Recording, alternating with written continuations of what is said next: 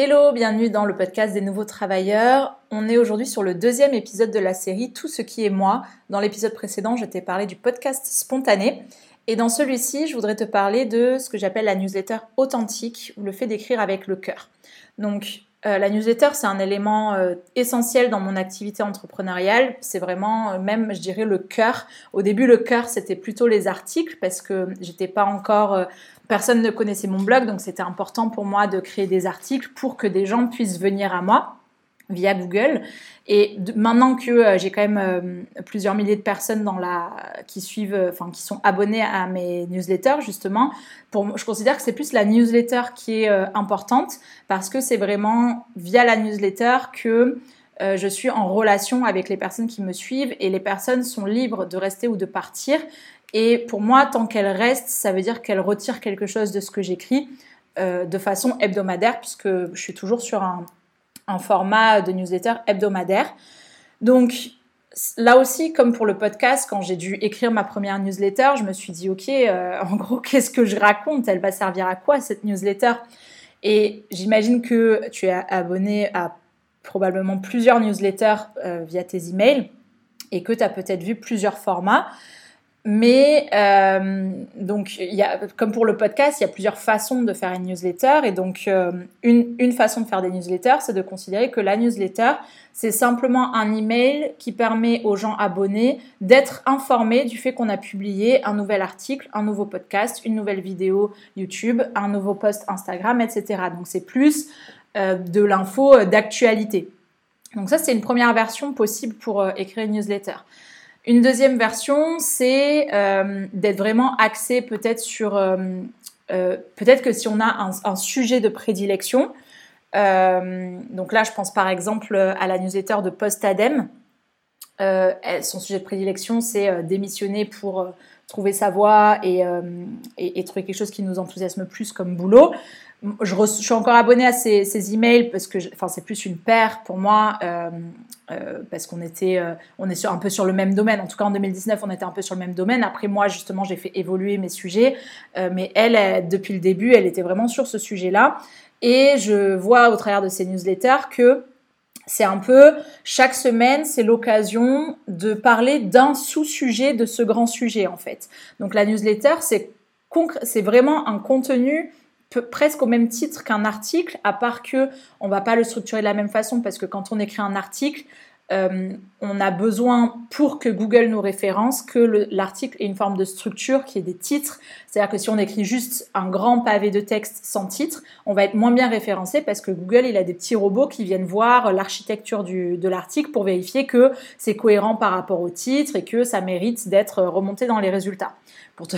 C'est la mini intro au référencement, au référencement naturel.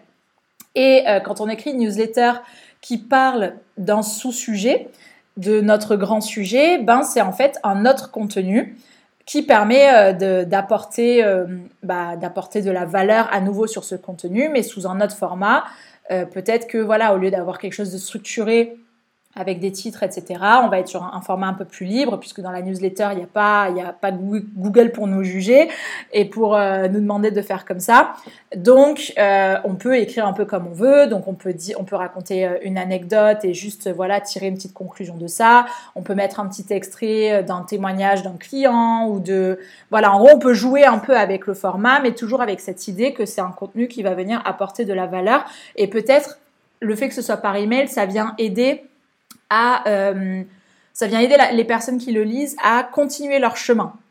Parce qu'elles nous ont peut-être découvertes via les articles, mais peut-être qu'elles n'ont pas lu tous les articles et les articles sont pas forcément, euh, euh, bon, même si on a un plan de site, voilà, on a, on a peut-être pas envie de binger tous les articles, c'est-à-dire de, tous les lire d'un coup, peut-être qu'on n'y pense pas ou qu'on n'a pas envie. Par contre, quand on reçoit un email à la fois, ben, peut-être qu'on va faire ce petit effort chaque semaine de lire l'email et hop, ça va apporter un petit euh, bout de contenu.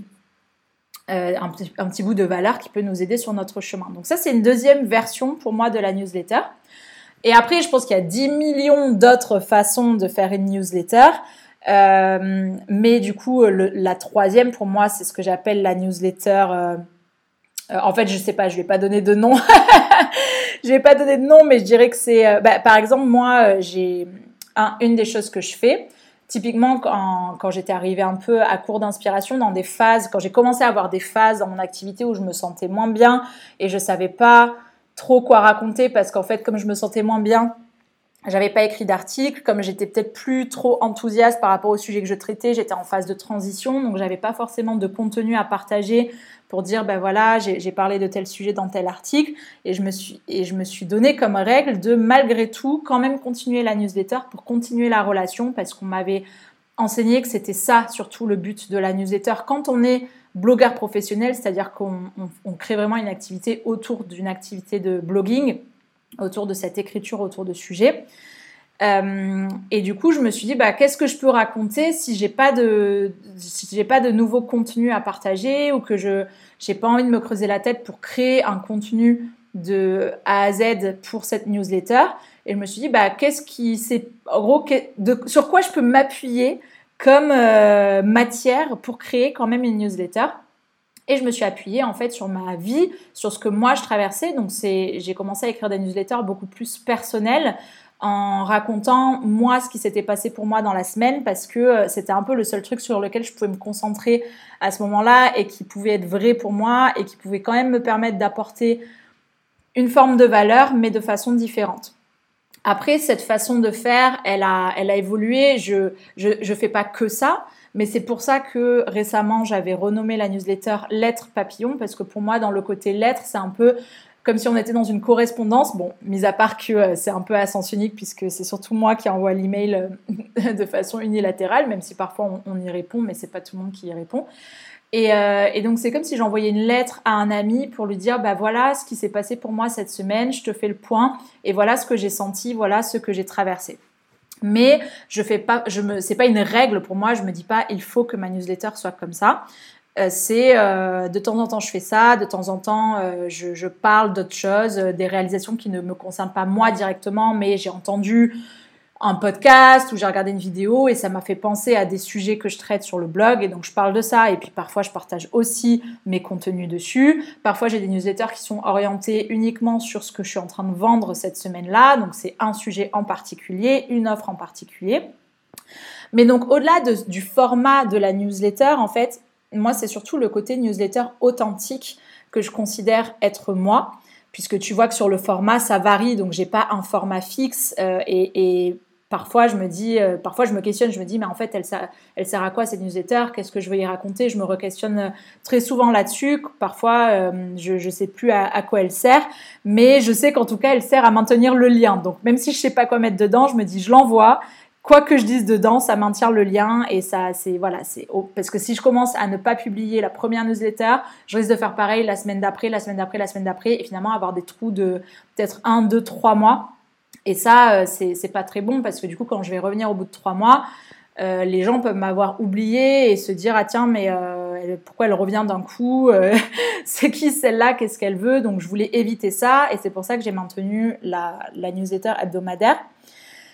Et donc c'est surtout pour moi ce qui est moi c'est ce que j'appelle la newsletter authentique c'est que quand je me suis posé cette question de qu'est-ce que je veux à quoi elle sert cette newsletter et que j'étais sur ce côté bah, elle sert à à maintenir une relation, je me suis dit, ok, bah, quelle relation en fait? Qu'est-ce que. Hum, j'ai envie qu'elle ressemble à quoi cette newsletter? Un peu dans les grandes lignes.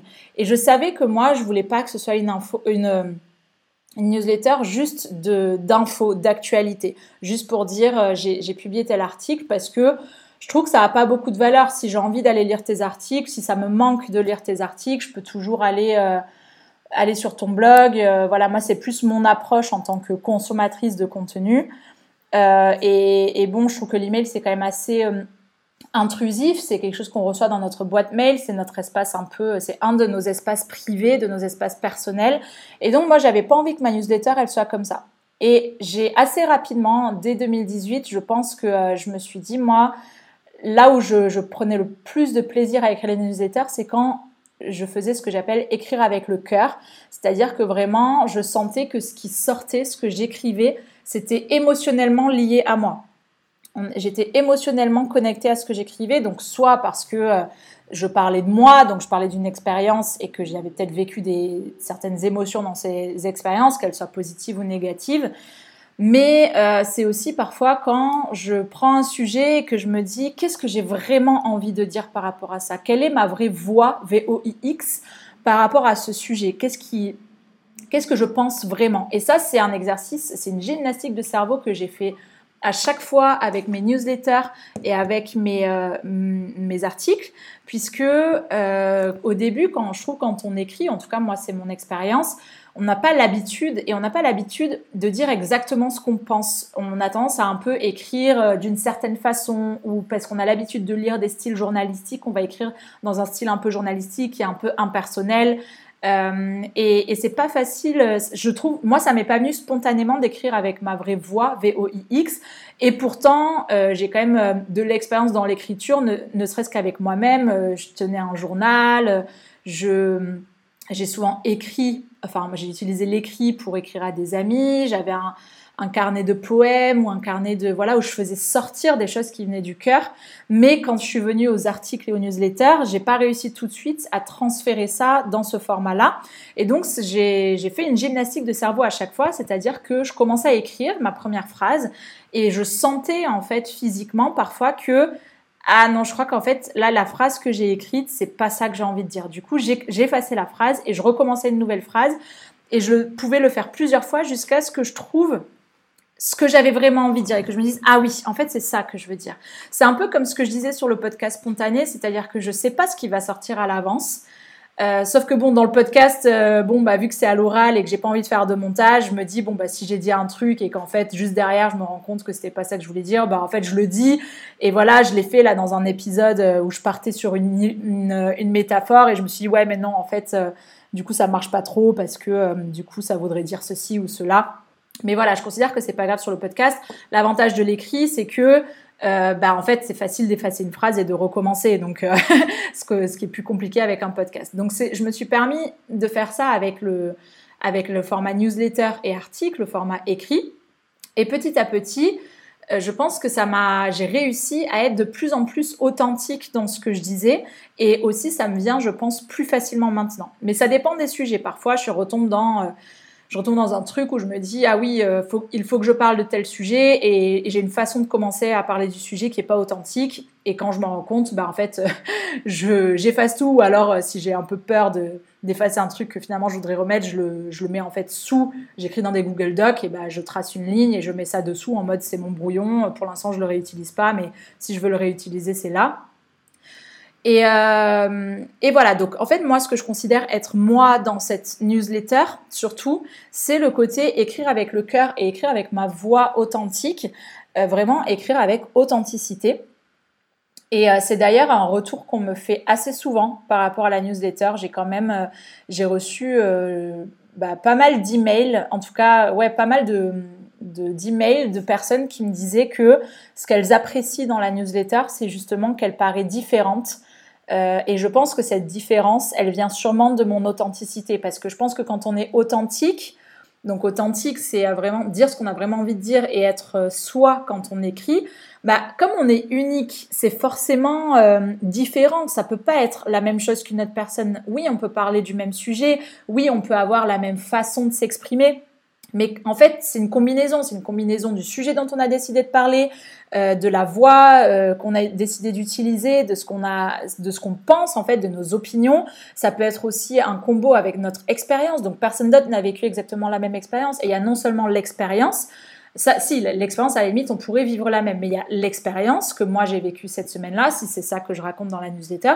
Mais il y a surtout ma perception de l'expérience et quelles leçons j'en ai tirées, quelles réalisations ça m'a fait avoir. Et ça, c'est très personnel en fait. Donc, euh, quelque part, je suis pas étonnée qu'on me fasse ce retour, qu'elle est différente, même si c'est un retour qui me fait extrêmement plaisir parce que bah, dès le début, je savais que j'avais pas envie d'être une newsletter qui ne fait que te renvoyer vers des articles.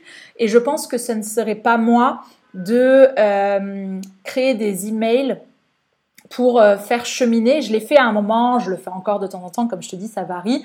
Mais euh, tu vois, par exemple, à un moment, je m'étais abonnée aux emails d'un gars que j'avais rencontré dans une soirée de réseautage entre infopreneurs. Et donc lui, ça s'appelle Rich à 30 ans. C'était il, il, y a deux ans, donc je ne sais pas s'il a toujours cette activité, mais en tout cas, je m'étais abonnée à ses emails et lui, il avait mis en place un email par jour Euh, j'ai pas regardé pendant combien de temps, mais ça a duré quand même pas mal de temps. Et donc je me suis dit, ah tiens, c'est intelligent parce que du coup, les personnes, elles rentrent, euh, en gros, tu les fais rentrer dans ta base d'email et à partir de là, tu les fais cheminer en leur envoyant un email par jour qui les amène d'un point A à un point Z. Après, je sais pas s'ils les avaient préécrits et que du coup, tous ceux qui s'inscrivaient recevaient ces emails automatiques. Il me semble que c'était ça le système. Après, il se peut aussi qu'il était juste sur un format euh, d'email euh, quotidien comme Antoine BM. Antoine BM, il envoie un email par jour, mais il le prépare la veille pour le lendemain. Donc c'est pas le même fonctionnement. Soit tu les as écrits à un moment T et en fait tous ceux qui s'inscrivent vont recevoir les mêmes emails dans le même ordre, soit tous ceux qui es sur un format d'email quotidien et euh, tous ceux qui s'inscrivent vont recevoir dès le lendemain l'email du jour qui a été écrit peut-être la veille ou peut-être si on prend un peu plus d'avance la semaine d'avant ou quelque chose comme ça. Donc j'avais reçu ça et je m'étais dit tiens bah ça c'est intelligent pour faire cheminer mais j'ai pas j'arrivais pas à me mettre à le faire pour moi parce que je pense que pour moi ça me coupe de l'instantané de la spontanéité de la semaine et du fait d'avoir cet espace de liberté pour me dire qu'est-ce que j'ai envie de raconter cette semaine? Et qu'est-ce que j'ai envie de dire? Même les semaines où du coup j'aimerais ne pas faire la newsletter parce qu'en fait je suis pas dans le mood et je suis, euh, je suis peut-être euh, dans un moment euh, d'état énergétique et émotionnel bas et du coup c'est pas forcément évident de trouver l'inspiration, de trouver sa vraie voix, c'est plus difficile, j'y passe plus de temps, mais je le fais quand même. Donc voilà, moi je considère que la façon avec laquelle je fais ma newsletter, elle est vraiment moi parce que elle est dans ce côté instantané du moment où j'écris la newsletter. Et d'ailleurs, je l'écris souvent, en principe, je l'écris toujours le lundi. À de rares euh, occasions, je l'écris euh, en amont. Ça m'est aussi arrivé de l'écrire le mardi même parce que le lundi, j'avais vraiment pas la force. J'avais passé, euh, j'avais eu trop de choses à faire dès le lundi. Mais donc voilà, c'est rester dans cette instantané et c'est ce côté un peu voix authentique, donc de me poser la question qu'est-ce que j'ai vraiment envie de dire? Et c'est le côté un peu plus personnel euh, où je raconte euh, ma vie hein, concrètement. Euh, et, tu vois, quand j'ai été formée au blogging, on m'a dit, mon formateur m'a dit, en gros, quand on écrit, quand on fait des contenus et qu'on reçoit des retours de personnes qui trouvent que c'est pas bien comme contenu dans le sens qui sont presque outré qu'on le fasse de cette façon-là ou qu'on parle de ça, bah en fait, c'est un bon signe. C'est ce qu'on appelle polariser. Polariser, c'est quand, quand tu crées un contenu, ça crée deux camps. Ceux qui sont qui deviennent encore plus fans de toi et de ce que tu du fait que tu as créé ce contenu, et ceux qui commencent à, à, se dire non, en fait, je peux pas suivre cette personne, limite, pas à te détester parce que c'est peut-être pas personnel, mais à se dire ah ouais, non, mais c'est pas du tout ma façon de penser, on n'est pas sur la même longueur d'onde, laisse tomber, je vais pas continuer à consommer les contenus de cette personne. Et ça, en fait, c'est bien parce que certes, ça fait partir ceux qui du coup sont du camp euh, négatif, mais qu'est-ce qui se passe pour ceux qui sont du camp positif? Ça renforce le lien. Et typiquement, moi, pour ma newsletter, tu vois, je te disais que j'ai souvent reçu des emails de personnes qui me disaient euh, qu'ils appréciaient particulièrement ma newsletter du fait qu'elle était différente et qu'ils euh, trouvaient qu'il y avait quelque chose de particulier dans cette newsletter. Ben, à l'inverse, j'ai aussi eu des personnes qui m'ont dit par exemple, bah, moi je, trouve ça bizarre, une newsletter personnelle, euh, c'est pas ce à quoi je m'attends, c'est enfin, pas ce que j'attends d'une newsletter, moi ça me met mal à l'aise de, recevoir ça, de savoir ça sur toi. moi, ou alors aussi quand moi je partageais des doutes, j'ai des personnes qui me disaient moi j'ai déjà trop de doutes et je peux pas lire les tiens en plus. Bon ça c'est peut-être un autre sujet et en plus enfin je le comprends parce que euh, enfin, après, je le comprends, oui, oui et non, parce que moi, quand je suis dans des doutes et que je lis quelqu'un qui en partage aussi, bah en fait, je me dis, ça me rassure. Je me dis, ah, mais en fait, je suis pas la seule à, à, vivre des doutes et ça me rassure et ça m'apaise et finalement, ça m'apaise dans cette situation. Donc, je pense qu'on a, ça dépend peut-être de notre situation, ça dépend euh, comment, enfin voilà, ça dépend de tout un tas de choses. Mais en tout cas, euh, du coup, pour moi, c'est un bon signe que des personnes trouvent ça peut-être bizarre et qu'ils n'aient pas envie de ça, parce que à l'inverse, en fait, c'est le revers de la médaille du fait qu'il y en a qui justement restent parce qu'elle est comme ça. Et donc, non seulement je considère que euh, ma newsletter, j'ai réussi à en faire quelque chose qui est vraiment authentique, qui correspond à qui je suis. Euh, et, et, donc, c'est bien pour mes lecteurs qui restent pour cette raison, mais c'est bien aussi pour moi parce que bah, moi, ça, fait que je prends plus de plaisir à l'écrire et que je considère que c'est moi d'écrire ce type de newsletter. Voilà pour ce deuxième épisode de Tout ce qui est moi. Je te retrouve dans un troisième pour un autre sujet.